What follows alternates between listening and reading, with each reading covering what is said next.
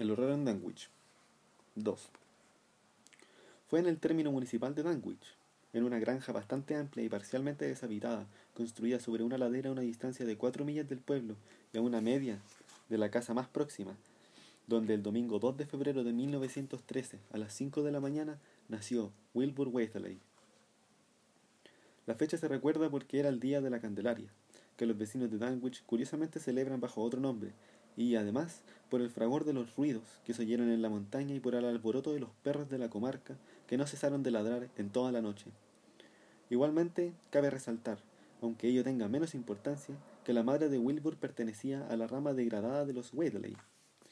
Era una albina de 35 años de edad, un tanto deforme y sin el menor atractivo, que vivía en compañía de su, de su anciano y medio enloquecido padre, de quien durante su juventud corrieron los más terroríficos rumores acerca de actos de brujería. Lavinia Waitley no tenía marido declarado, pero siguiendo la costumbre de la comarca no hizo nada por repudiar al niño, y en cuanto a la paternidad del recién nacido, la gente pudo, y así sucedió, especular a su antojo. La madre estaba extrañamente orgullosa de aquella criatura de tez morena y facciones de chivo que tanto contrastaba con su enfermizo semblante y sus rosáceos ojos de albina. Y cuentan que se la oyó susurrar innumerables profecías acerca de las increíbles facultades de que estaba dotado el niño y el impresionante futuro que le esperaba.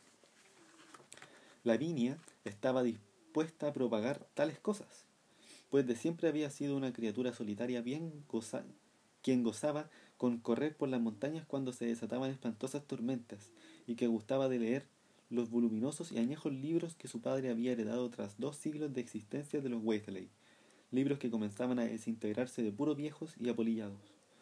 Nunca había ido a la escuela, pero sabía de memoria multitud de fragmentos inconexos de antiguas leyendas populares que el viejo Weasley le había contado. De siempre habían temido los vecinos de la localidad la solitaria granja a causa de la fama de brujo del viejo Weasley y la misteriosa muerte violenta que sufrió su mujer cuando Lavinia apenas contaba doce años. No contribuyó en nada a hacer popular el lugar. Siempre solitaria y aislada en medio de extrañas influencias, Lavinia gustaba de entregarse, entregarse a visiones delirantes y grandiosas, a la vez que a singulares ocupaciones. Su tiempo libre casi no se veía reducido por los cuidados domésticos en una casa en que ni los más mínimos principios de orden y limpieza se observaban desde hacía tiempo.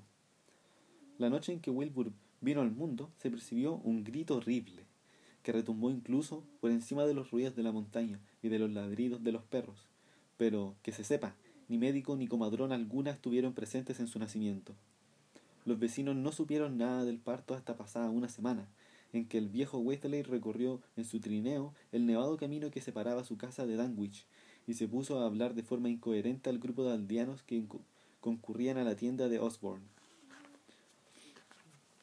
Parecía como si se hubiese, hubiese producido un cambio en el anciano, como si un elemento futuro nuevo se hubiese introducido en su obnubilado cerebro, transformándole de objeto en sujeto de temor quien, lo cierto, es que no era nadie que se preocupase especialmente por los asuntos familiares. Con todo, mostraba algo de orgullo que últimamente había podido advertirse en su hija, y lo que dijo acerca de la paternidad del recién nacido sería recordado años después por quienes entonces escucharon sus palabras, quienes estuvieron atentos a su discurso. No me importa lo que opine la gente. Si el hijo de Lavinia se parece a su padre, será bien distinto de cuanto puede esperarse. No hay razones para creer que no hay otra gente que la que se ve por estos lugares. Lavinia ha leído y ha visto cosas que la mayoría de vosotros ni siquiera sois capaces de imaginar. Espero que su nombre sea tan buen, que su hombre sea tan buen marido como el mejor que pueda encontrarse por esta parte de Aylesbury. Y si supierais la mitad de cosas que yo sé, no desearíais mejor casamiento por la iglesia, ni aquí ni en ninguna otra parte. Escuchad bien esto que os digo. Algún día oiréis todos al hijo de Lavinia pronunciar el nombre de su padre en la cumbre del Sentinel Hill. Las únicas personas que vieron a Wilbur durante el primer mes de su vida fueron los viejos, el viejo Secaría Waitley, de la rama todavía no degenerada de los Waitley, y Mammy Bishop, la mujer con quien vivía desde hace años Earl Sauer. La visita de Mammy obedeció a la simple curiosidad y las historias que contó confirmaron sus observaciones, en tanto que Secaría fue por allí a llevar un par de vacas de raza Alderney que el viejo Waithley le había comprado a su hijo Curtis.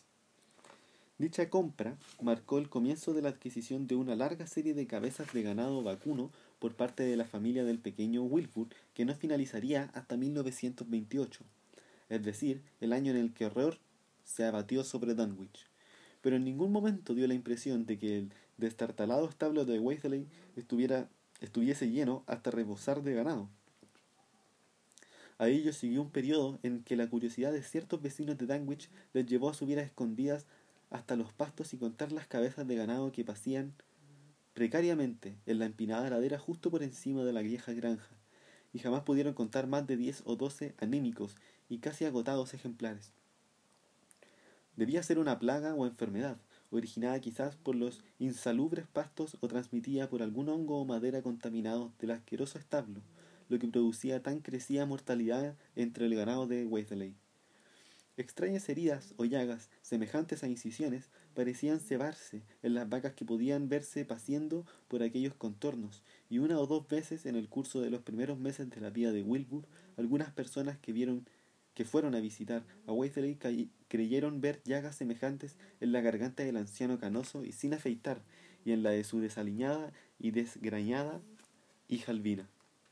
En la primavera que siguió al nacimiento de Wilbur, Lavinia empezó sus cotidianas correrías por la montaña, llevando en sus desproporcionados brazos a, su criatura de piel oscura. La curiosidad de los aldeanos hacia, hacia los Wesley remitió tras contemplar el retoño, y a nadie se le ocurrió hacer el menor comentario sobre el extraordinario desarrollo del recién nacido, visible de un día para otro.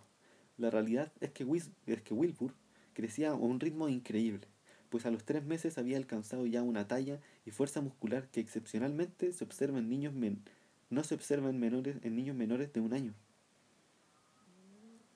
Sus movimientos y hasta sus sonidos vocales mostraban una contención y una nueva sorpresa. Le llegó justo cuando a los siete meses empezó a andar sin ayuda alguna, con pequeñas vacilaciones que al cabo de un mes habían desaparecido totalmente. Pero tiempo después, justo a la víspera de todos los santos, pudo descubrirse una gran hoguera a medianoche en la cima del Sentinel Hill. Allí, donde se levantaba la antigua piedra con forma de mesa en medio de un túmulo de osamentas ancestrales. Por el pueblo corrieron toda clase de dimes y, diretes a raíz de que, de que Silas Bishop, de la rama no degradada de los Bishop, dijo haber visto al chico de los Wesley subiendo velozmente la montaña delante de su madre, justo una hora antes de percibirse las llamas. Silas andaba buscando un ternero extraviado, pero casi olvidó la misión que le había llevado allá al divisar por un momento, a la luz del farol que portaba, a las dos figuras que corrían montaña arriba. Madre e hijo se deslizaban sigilosamente por entre la maleza, y Silas, que no salía de su asombro, creyó ver que iban totalmente desnudos.